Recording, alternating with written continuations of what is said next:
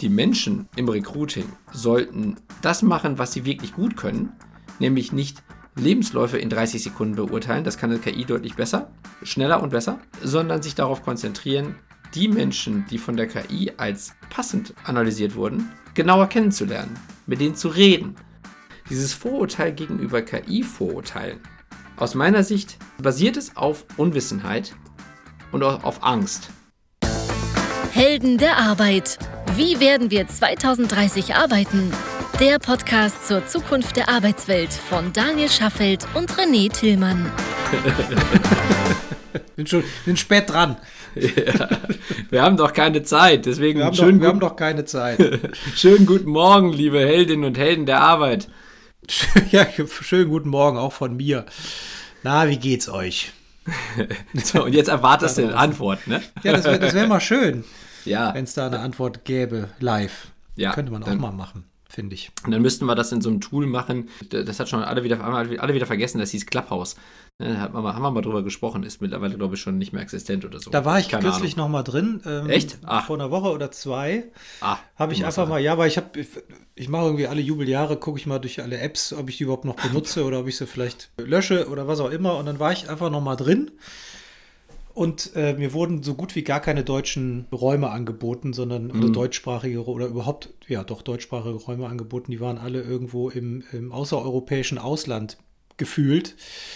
Ähm, also ich habe das Gefühl, so hier in, in Dach hat sich das zumindest nicht so wirklich durchgesetzt. Dann haben wir mit unserer Prognose vor einem Jahr ja richtig gelegen. Ja.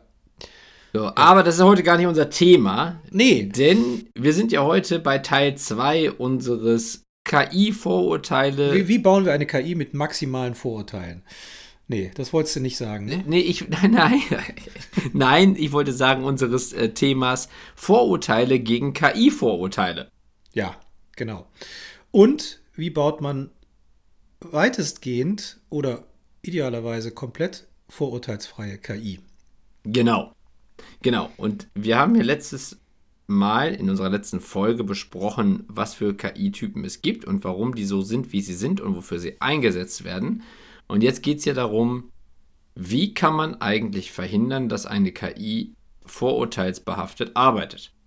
Weil das Genau. geht, auch wenn die landläufige Meinung ist, dass das nicht geht oder dass die KI am Ende immer dazu führt, dass sie ja nicht nur Vorurteile hat, sondern im schlimmsten Fall da irgendwie wie Terminator durch die Straßen zieht und irgendwie die Leute aussortiert oder so. Keine Ahnung, was man sich da so vorstellt, aber das ist nicht der Fall.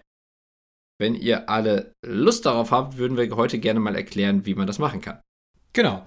Ich glaube, du wolltest zu Beginn noch mal kurz zusammenfassen, was wir letzte äh, vor 14 Tagen besprochen haben, beziehungsweise ähm, was so die Voraussetzung ist, um überhaupt eine vorurteilsfreie KI zu bauen. Ist das richtig? Ja, Vielleicht fasst es noch mal kurz zusammen und dann würde ich äh, und dann würde ich, weil ich bin ja ich bin ja nur mit gefährlichem Halbwissen geschlagen, ähm, würde ich dir mal ein paar Fragen stellen Ja. dazu, weil es Okay. gibt da ja so typische typische Dinge, die da draußen immer kommuniziert werden im Rahmen der ganzen äh, vorurteilsbehafteten KI, insbesondere rund um HR und Recruiting.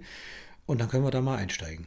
Ja, also wir haben natürlich nur schlaue Hörerinnen und deswegen brauchen unsere Heldinnen und Helden der Arbeit wahrscheinlich überhaupt keine Auffrischung, aber wir machen es trotzdem einmal ganz kurz. Nur für, für den eventuellen Fall, dass jemand nicht mehr ganz präsent hat, was wir letztes Mal besprochen haben, kann übrigens auch natürlich gerne noch die letzte Folge hören. So, aber kurz zusammengefasst, es gibt drei wesentliche Unterschiede bei KI. Die erste Methode heißt Supervised. Und also damit mit Supervised ist Supervised Learning gemeint im Sinne von, die KI wird trainiert mit Daten, die von Menschen kategorisiert und klassifiziert werden. Ich hatte das letzte Mal das Beispiel mit der Ampel. Wenn wir eine Bilderkennungs-KI bauen wollen und das Ziel ist, dass die, Amp dass die KI versteht, welche Farbe auf welchem Foto zum Beispiel zu sehen ist. Also man, man fotografiert die Ampel immer wieder und gibt der KI das Foto von der Ampel und die soll sagen, welche Farbe das ist. Dann erstellt man vorher jede Menge Fotos und bei den Fotos schreibt man dazu, welche Farben gerade leuchten. Ne, also rot oder Mhm. gelb oder grün oder rot und gelb und so. Und solange man der KI vorher ausreichend viele Bilder gegeben hat, wo die jeweiligen Zustände drauf sind, dann erkennt die KI irgendwann das Muster im Sinne von, ah, wenn oben das leuchtet, dann ist das rot. Also wenn jetzt das nächste Bild kommt mit oben leuchtet eine, eine Lampe, dann sage ich, das ist rot mit einer Wahrscheinlichkeit von 99,9% oder so. Mhm. Das ist supervised, weil die Daten eben halt von Menschen im supervised wurden, also äh, erstellt wurden und, und zur Verfügung gestellt wurden. Ja. Zweite Variante, unsupervised. Große Überraschung. So, und äh, unsupervised bedeutet, es werden immer noch Trainingsdaten an die KI gegeben, aber in diesem Fall werden die Trainingsdaten nicht mehr klassifiziert. Heißt im gleichen Beispiel, wir geben wieder Bilder an die KI mit Ampelsituationen. In diesem Fall sagen wir aber nicht mehr, was rot, was grün und was gelb ist. Das heißt aber auch, die KI wird am Ende als Ergebnis nicht herausfinden können, dass eine oben leuchtende Lampe rot bedeutet, weil sie von dem, von, von dem Zustand rot noch nie gehört hat und den auch nicht kennt, mhm. sondern sie wird dann nur hingehen können und Muster erkennen können im Sinne von, wenn ich jetzt, wenn ich jetzt viele Bilder bekomme und ich stelle darauf fest, dass es Unterschiede bei den Lampenkonstellationen gibt, dann fange ich als KI an, diese Bilder zu gruppieren. Und wenn ich das gemacht habe und das nächste Bild kommt, dann versuche ich dieses Bild in eine der Gruppen einzufügen, die ich vorher gebaut habe oder gebildet habe. Wenn ich also eine Gruppe habe mit nur eine Lampe leuchtet oben und es kommt ein neues Bild rein mit eine Lampe leuchtet oben, dann packe ich dieses Bild in diese Gruppe. Dass die, dass die Lampe rot leuchtet, weiß ich als KI in dem Augenblick nicht. Mhm. Aber ich habe erkannt, ah, wieder ein Bild, was in die Gruppe 1 gehört, nämlich erste Lampe leuchtet. Das ist unsupervised. Das wird vor allen Dingen dann verwendet, wenn man in großen Datenmengen, die man als Mensch kaum durchblicken kann, Muster erkennen möchte. Also eigentlich ist es eine Art Sortierjob. Man gibt, okay. jemand, man gibt der KI jede Menge Zeug und die KI soll Gruppen bilden, wo der Mensch lange mit beschäftigt wäre, was die KI einfach wahnsinnig schnell hinbekommt. Mhm. Dann gibt es die dritte Variante. Da wird nämlich eben nicht mehr trainiert. Also, oder es werden keine Daten mehr reingegeben. Das ist nämlich Reinforcement.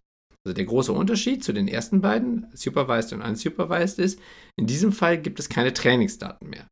Das heißt, die KI ist erstmal komplett leer, bekommt aber von den Menschen auch keine Trainingsinformationen, sondern bekommt quasi eine Art Spiel vorgesetzt, muss man sich das vorstellen.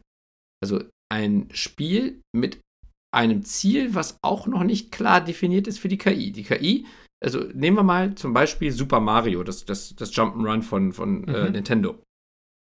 Dann kann man der KI sagen, hier ist ein Controller ne, und steuer den. Das war's. Fang an.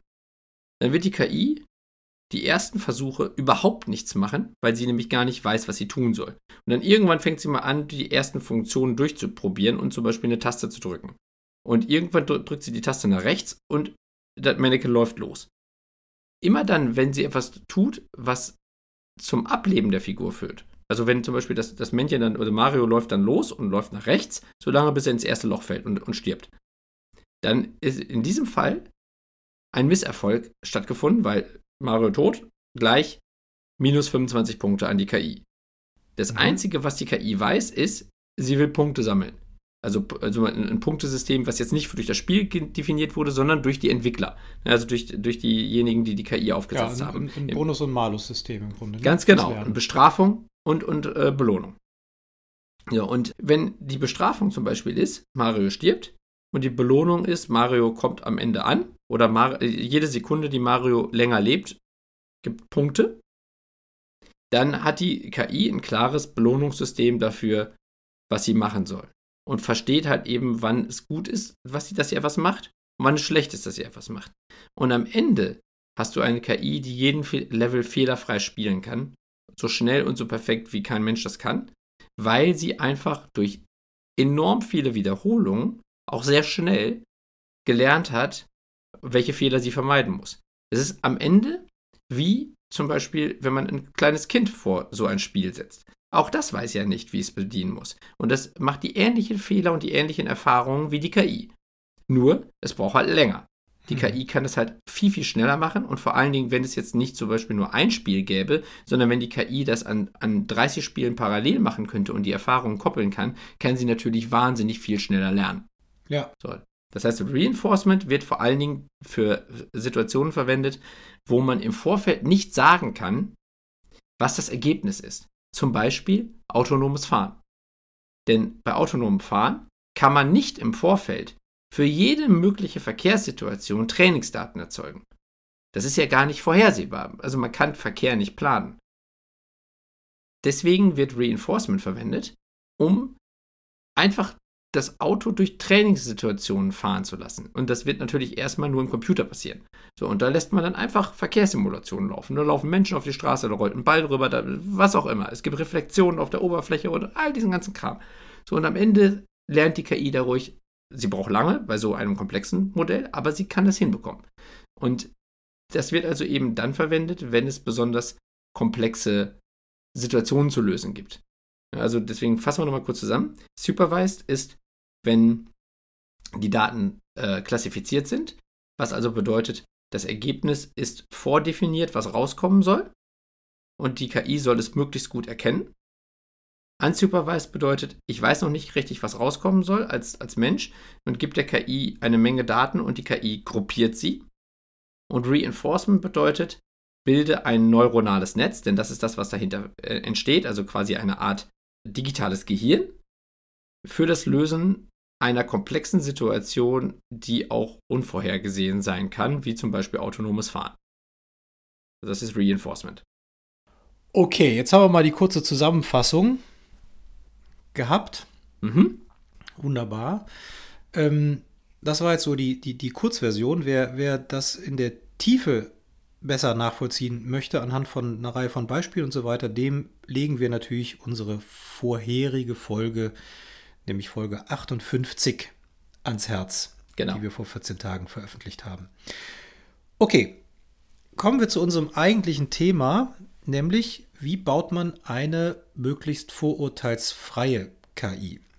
Denn äh, gemeinhin wird ja draußen kommuniziert und auch die Sorge geäußert und natürlich auch mitunter zu Recht, muss man fairerweise ja auch sagen, dass eine KI gerne mal rassistisch wird oder Frauen benachteiligt oder schwarze Hautfarbe benachteiligt, dunkle Hautfarbe benachteiligt und so weiter und so fort. Ja. Da gibt es ja reichlich Beispiele, die müssen wir jetzt nicht alle aufzählen, das haben wir in der Vergangenheit getan. So, und jetzt geht es ja bei uns in unserem Fall insbesondere darum, rund um HR, rund um Recruiting eine möglichst vorurteilsfreie KI zu bauen. Genau. Und das ist möglich, aber dafür muss man ein paar Grundlagen beachten. Also ich gebe jetzt mal ein paar Beispiele, Entschuldigung durch den Wort, aber ich gebe jetzt mal ein paar Beispiele also vereinfacht gesprochen, was, was soll die KI leisten? Die KI soll zum einen leisten, passende Talente für passende Jobs zum Beispiel mhm. herauszufischen. Mhm. Das möglichst vorurteilsfrei. Aber die KI mhm. soll ja noch viel mehr leisten, zumindest mal in unserem Fall bei HighJob, oder leistet ja auch schon viel mehr, wird viel mehr leisten. Denn im Grunde soll sie ja auch möglichst vorurteilsfrei Potenziale erkennen, die ich mhm. als Mensch vielleicht so nicht erkenne, weil ich den Gesamtmarkt überhaupt nicht überblicken kann, mit allen Quereinstiegspotenzialen oder selbst wenn ich viele Wechsel habe. Viele Wechsel müssen ja nicht unbedingt negativ sein. Die können ja auch auf viel Erfahrung in den unterschiedlichsten Bereichen hindeuten und so weiter. Mhm. So, deswegen, ähm, ich denke, es ist wahrscheinlich noch relativ einfach zu erklären, wie kann man eine vorurteilsfreie KI rund um Geschlecht, rund um Alter, rund um ethnische Herkunft beispielsweise bauen. Mhm. Ist sowas möglich? Ja, wenn man es richtig beginnt. Denn um das machen zu können, muss man ja also erstmal eine Zielsetzung haben, die hast du ja gerade umrissen. Also ich habe eine KI, die erstmal in ersten, im ersten Schritt Talente zu Jobs matchen soll und später eben halt auch Karrierepfade zum Beispiel aufzeigen soll. Und ich muss dann die richtige Methodik wählen. Äh, beziehungsweise, also das, nee, Entschuldigung, noch, noch davor. Ähm, und ich muss das Ziel haben, dass sie vorurteilsfrei sein soll. Denn das muss ich ja auch erstmal selber wollen. Das kann ja auch mhm. durchaus ein Ziel sein oder zumindest ein akzeptierter Nebeneffekt, dass sie am Ende Vorurteile entwickelt, weil ich zum Beispiel sage, Menschen haben auch Vorurteile. Die KI soll die Vorurteile der Menschen abbilden und deswegen möchte ich, dass sie so agiert wie Menschen und am Ende die gleichen Vorurteile hat. Kann ja sein. Ja. So, wir gehen jetzt davon aus, wir wollen eine KI bauen, die nicht vorurteilsbehaftet ist und damit auch dem Menschen hilft, die Vorurteile abzubauen, die er oder sie hat. Das heißt, das Erste, was man machen muss, ist das richtige System wählen. Denn wir haben ja gerade gehört, wir haben drei verschiedene Systeme, die mit unterschiedlicher Zielsetzung auch eingesetzt werden könnten. Wir könnten zum Beispiel unsupervised nehmen, also äh, wir erinnern uns, äh, äh das ist äh, die Fotos der Ampel gruppieren und das könnte man so machen, dass man sagt, wir geben jede Menge Bewerberdaten in, oder, oder Lebensläufe in das System und das System gruppiert sie nach, nach Erfolgswahrscheinlichkeit oder nach, nach Zugehörigkeit, nach, ähm, nach, nach, nach Zusammenhängen. Dann würden wahrscheinlich irgendwann die besonders erfolgreichen in, in Gruppen gepackt werden und die weniger erfolgreichen in andere. Das wäre sicherlich ein System, wo schon Vorurteile irgendwann herauskristallisiert werden könnten. Wenn wir jetzt Reinforcement nehmen, also quasi ein neuronales Netz bauen lassen, was, wo wir ein Spiel programmieren würden, wo das Ziel wäre, zum Beispiel einen, eine besonders gute Karriere hinzulegen. Und wir lassen die KI immer wieder das Karrierespiel spielen. Und am Ende wird das, die, die Belohnung immer dann gegeben, wenn ein Aufsichtsratsposten irgendwie hinten rausgekommen ist oder keine Ahnung, eine, eine besonders ja. gute Positionierung. So, dann würde sicherlich irgendwann, also wenn man alle möglichen anderen Regeln des Lebens irgendwie mit einfließen lassen könnte, würden sicherlich die Menschen mit dem, also mit dem, mit dem höchsten Ellbogenfaktor oder, oder mit, mit, mit, mit, mit der höchsten Bildung und so weiter besonders hervorgehoben werden. Mhm. Ne? Weil, wenn man, wenn man dieses Spiel so spielen würde und wenn man wirklich alle Faktoren simulieren könnte, würde es sicherlich dazu führen, dass die Leute gewinnen, und äh, am Ende besonders von der KI gefördert werden, die dieses Spiel besonders gut spielen können. Das Karrierespiel. Ob das das Ziel ist, sei mal dahingestellt, weil dann haben wir noch die Supervised-Methode, eigentlich die, die erste Variante. Ja. Die merkt man vielleicht schon in der Art, wie ich, wie ich die Antwort gegeben habe, die wir verwendet haben. Die nämlich die Möglichkeit bietet, dass man sehr granular einzelne Komponenten eines Lebenslaufs qualifizieren lassen kann. Und zwar nicht nach gut oder schlecht, sondern einfach nur nach, was kann diese Person basierend auf den Angaben, die sie gemacht hat. Und die Herausforderung ist, die richtige KI zu wählen und sie dann richtig zu trainieren. Denn in unserem Fall, wir haben Supervised genommen, haben wir uns für ein System entschieden, wo wir der KI beibringen, bestimmte Eigenschaften aus einem Lebenslauf herauszuerkennen. Jetzt könnten wir natürlich sagen, was für Eigenschaften sind das? Die Eigenschaft ist zum Beispiel schlau oder dumm. Das, mhm. das wäre ja zum Beispiel eine Variante, die man nehmen könnte. Damit würden wir aber schon vorher definieren, wir selber müssten ja in unseren Trainingsdaten festlegen, was schlau ist und was dumm ist. Das ja. wäre ja unsere eigene Sicht auf die Dinge. Damit wäre die KI ja schon per se vorurteilsbehaftet weil sie unsere Denkweise reflektiert. Deswegen gehen wir anders vor.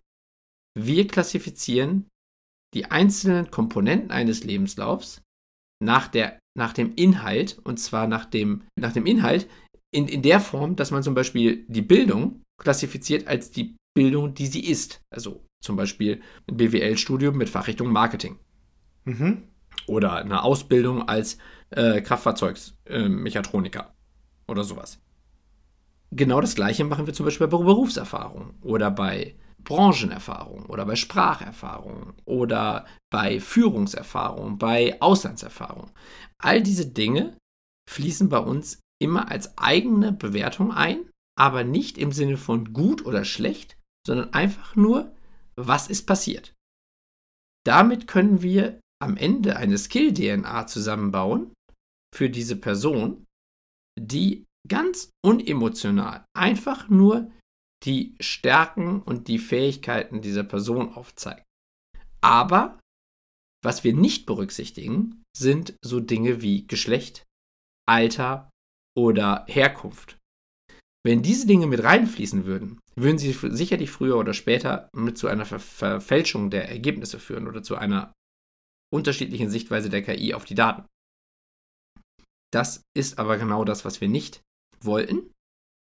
Deswegen haben wir von Anfang an diese Daten aus der KI rausgelassen. Also wir, wir stellen sie der KI überhaupt nicht zur Verfügung, um eben mögliche Missinterpretationen, mögliche Zusammenhänge zwischen Daten gar nicht erst entstehen zu lassen und damit der KI weiterhin den klaren Auftrag zu geben, nur die Sachen zu erkennen, die am Ende für diese Skill-DNA relevant sind. Das heißt, die einzelnen Kompetenzen und Fähigkeiten und Stärken und Bildung und so weiter, die werden im Grunde kontextlos analysiert?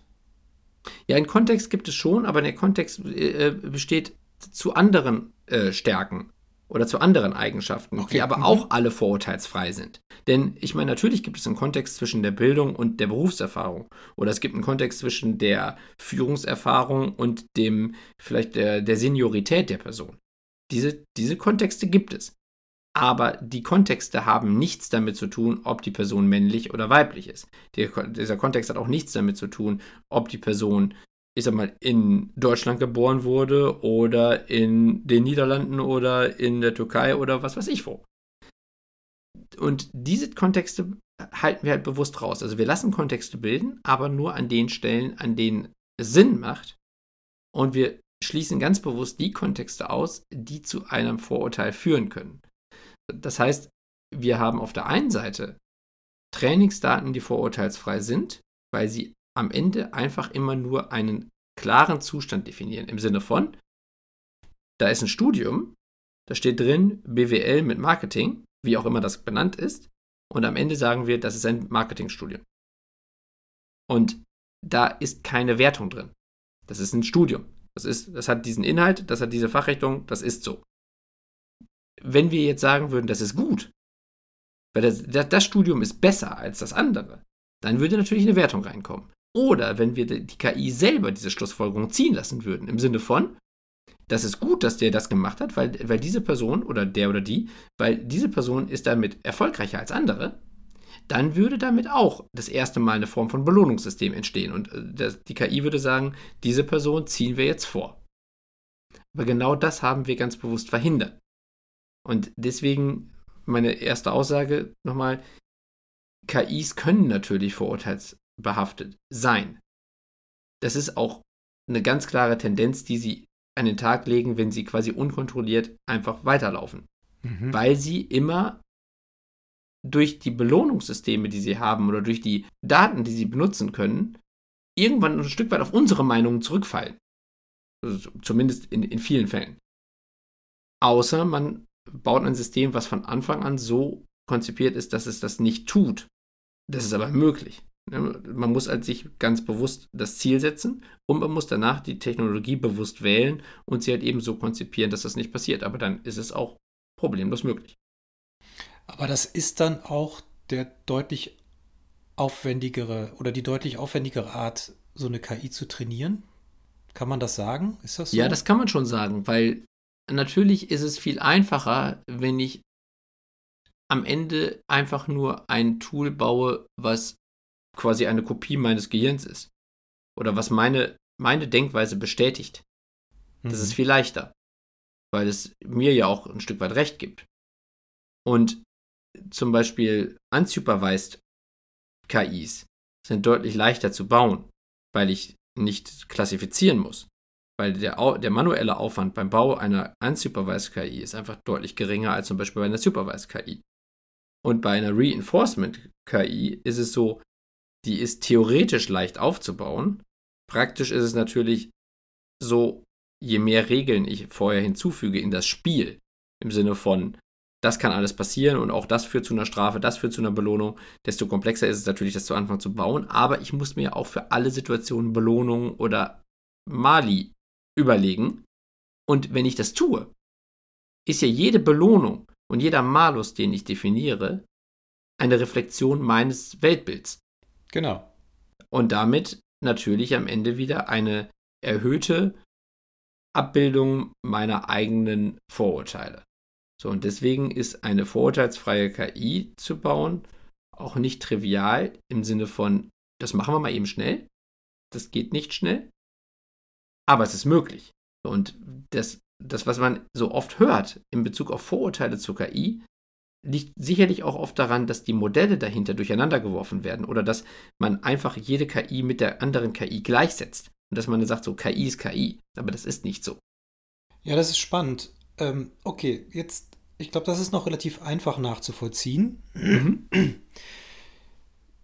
Und jetzt haben wir natürlich auch viel darüber gesprochen, wie kann man, wie, wie kann man das Negative einer KI verhindern?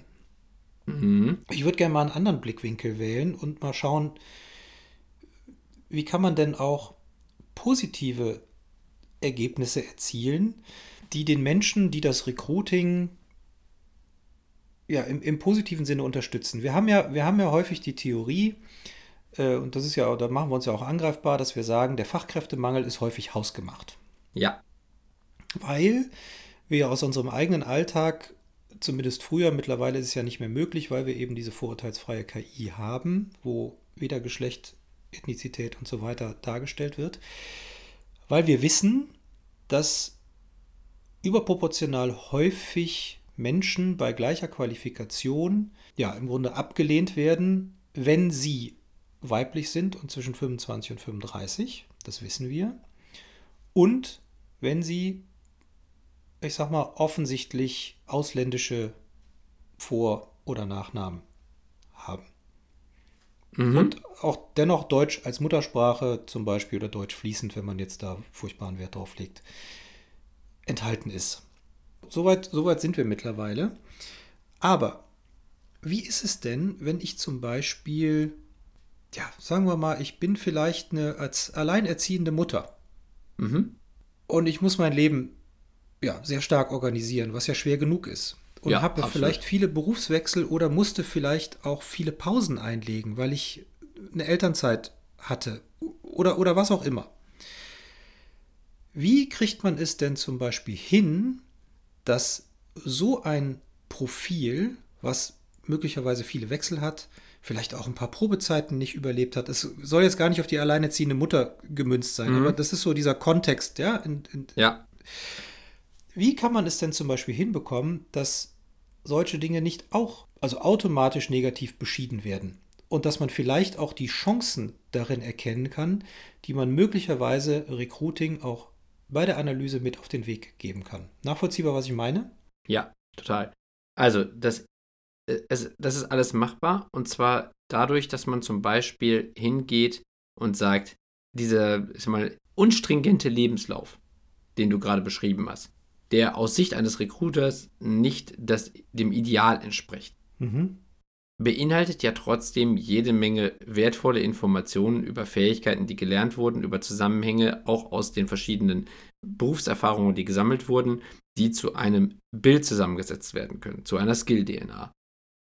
Diese Skill-DNA passt zum Teil zum Beispiel auch auf Jobs, wo der Recruiter selber gar nicht gedacht hätte, dass das geht. Was wir deswegen gebaut haben, ist eine Explainable AI. Das heißt also eine KI, die auch erklärt, warum sie die Entscheidung getroffen hat, die sie trifft, um dann dem Recruiter oder der Recruiterin aufzuzeigen, warum diese Person trotzdem in Betracht gezogen werden kann, wenn sie auf den ersten Blick nicht den Idealzuständen entspricht, die das Unternehmen sich gerne wünscht im Sinne von stringenter Lebenslauf oder was auch immer.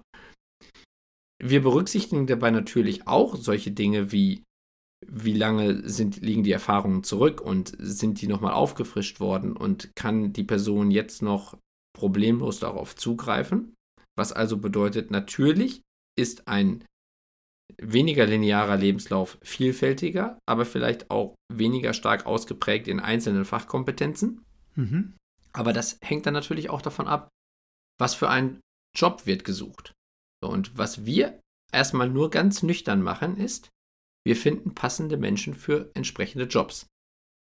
Was in dem Job gefordert wird und was das Unternehmen braucht, das muss es natürlich selber wissen. Da wissen wir auch, das ist gar nicht so einfach. Das wissen Unternehmen oftmals auch nicht. Aber wenn wir jetzt mal voraussetzen. Sehr häufig sogar. Ja, ja. genau. Aber wenn wir jetzt mal voraussetzen, sie, sie wissen es, dann ist es so, dass wir einfach nur aufzeigen können, welche Talente passen zu welchem Job.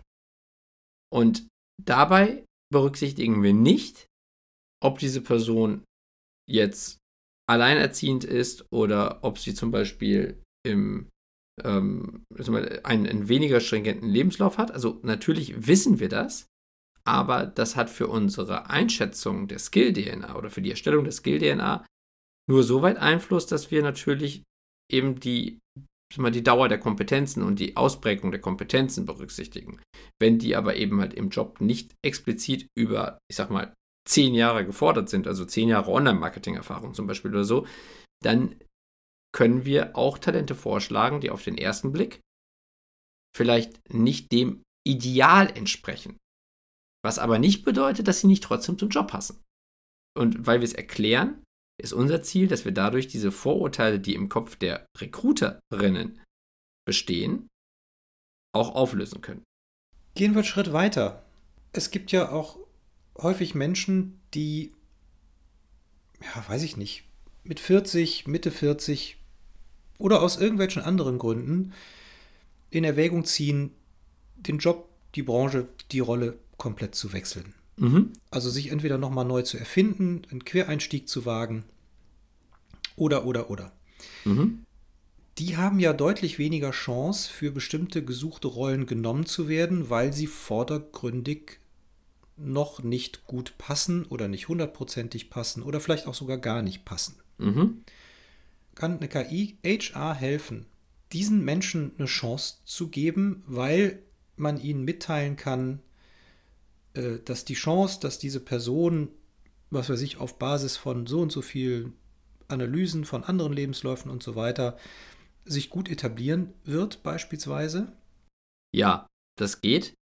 Natürlich können wir nicht, äh, also wir sind nicht überoptimistisch im Sinne von, wir interpretieren da Dinge rein, die es da nicht gibt und versuchen dem, dieser Person oder die, die Situation der Person zu beschönigen, weil sie jetzt zum Beispiel, keine Ahnung, eben nochmal einen Jobwechsel starten möchte oder einen Karrierewechsel. Aber was wir machen ist, wir können aufzeigen, wie sich andere Menschen, die in einer ähnlichen Situation gewesen sind, entwickelt haben. Und wir können sowohl dem Unternehmen als auch dem Talent aufzeigen, welche Skills noch gelernt werden sollten und auch wie schnell das durchaus gehen kann.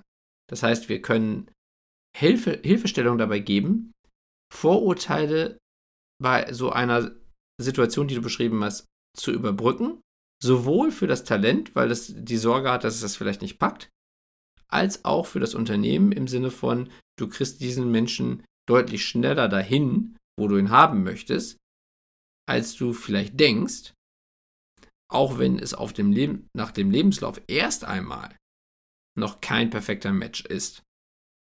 Das sind natürlich dann ehrlicherweise Einschätzungen oder Prognosen, die wir geben auf Basis von Erfahrungswerten, die natürlich bei der einzelnen Person nicht immer genauso zutreffen müssen. Es geht aber an der Stelle ja auch nicht darum, dass wir jedem Menschen so weit in den Kopf gucken können, dass wir auch quasi die, die Lerngeschwindigkeit irgendwie perfekt abstrahieren können. Das ist sicherlich auch irgendwann möglich. Das ist nur die Frage, ob man das wirklich will, aber also, technologisch ist das sicherlich machbar. Aber die Frage ist ja vielmehr, können wir Potenziale aufzeigen? Und können wir den am Prozess beteiligten Menschen die Angst vor der Entscheidung nehmen? Und das ist ja das Ziel, nämlich dass wir diese Vorurteile, die zu einer negativen Entscheidung führen würden, dass wir die so weit aufweichen, dass sich beide Seiten ausreichend Chance und Zeit geben, die Potenziale zu erkennen. Immer nur dann, wenn es Sinn macht, aber es macht viel häufiger Sinn, als man denkt. Und genau das ist das, was eine KI dann auch aufzeigen kann. Spannend.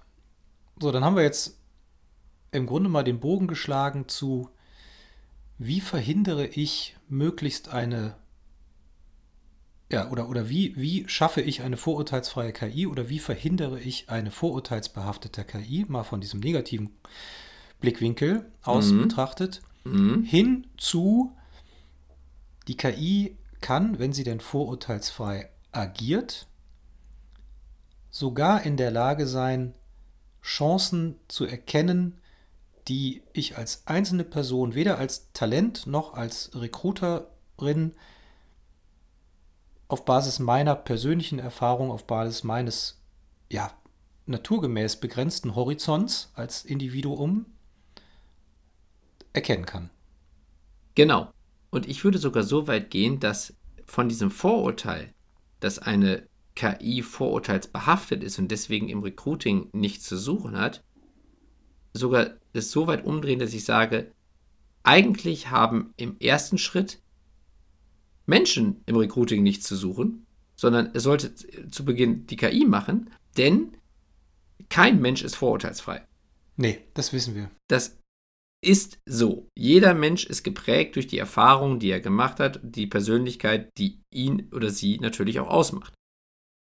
Wenn also ein Recruiting-Prozess fair und transparent sein soll, dann muss eigentlich sogar eine KI die ersten Schritte machen, bevor dann die Menschen einsteigen in diesen Prozess und dann natürlich auch noch den Nasenfaktor und so weiter mit einfließen lassen, der natürlich auch für Kultur und das soziale Ökosystem des Unternehmens dann auch relevant sind.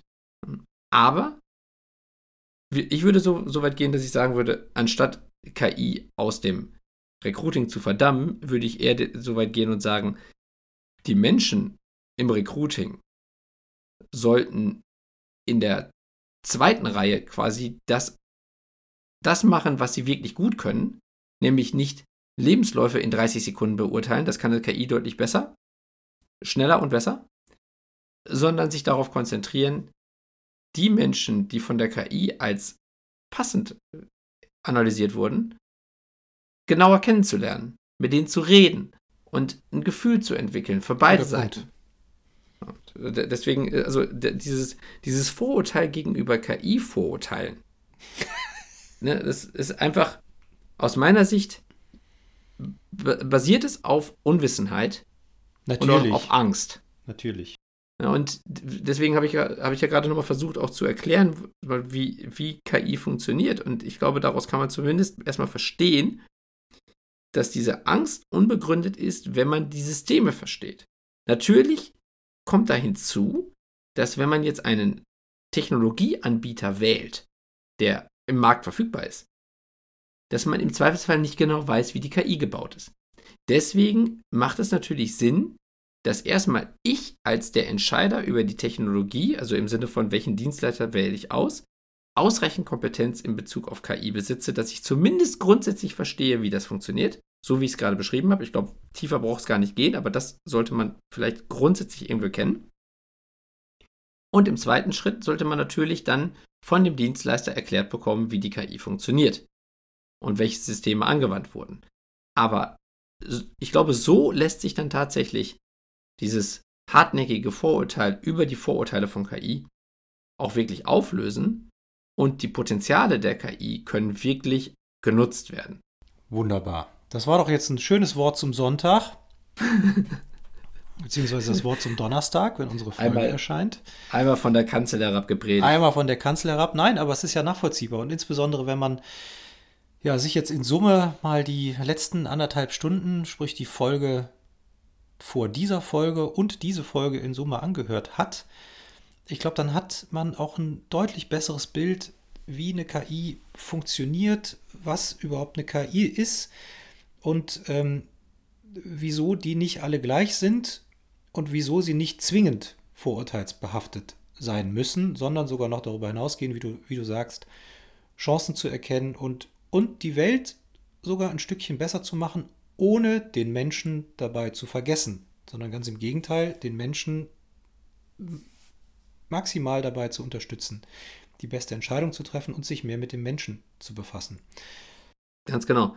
Und da möchte ich auch noch ganz kurz die Gelegenheit nutzen und auf unsere KI-Sprechstunde hinweisen, die wir anbieten. Denn wenn jetzt Sie, liebe Hörerin oder lieber Hörer, gedacht haben, okay, das klingt ja grundsätzlich alles ganz schlüssig, aber so, das hat mich doch alles irgendwie noch ein bisschen verunsichert, weil ich habe jetzt nicht genau verstanden, wie die verschiedenen KI-Systeme funktionieren oder ist das auf meine Situation anwendbar, weil bei mir ist es ja alles völlig anders und ich habe da ein paar Detailfragen zu, dann stehen wir grundsätzlich gerne zur Verfügung, diese Fragen zu beantworten im Rahmen der Zeit, die wir haben, aber es gibt eine KI-Sprechstunde bei uns auf der Website, die Sie sich anschauen können und wo Sie uns einfach mal schreiben können, wann Sie gerne mit uns sprechen wollen. Und dann versuchen wir das möglich zu machen und Ihre Fragen ganz äh, vorurteilsfrei und ganz unverbindlich und kostenlos zu beantworten, um eben genau diese Angst zu nehmen, dass KI eben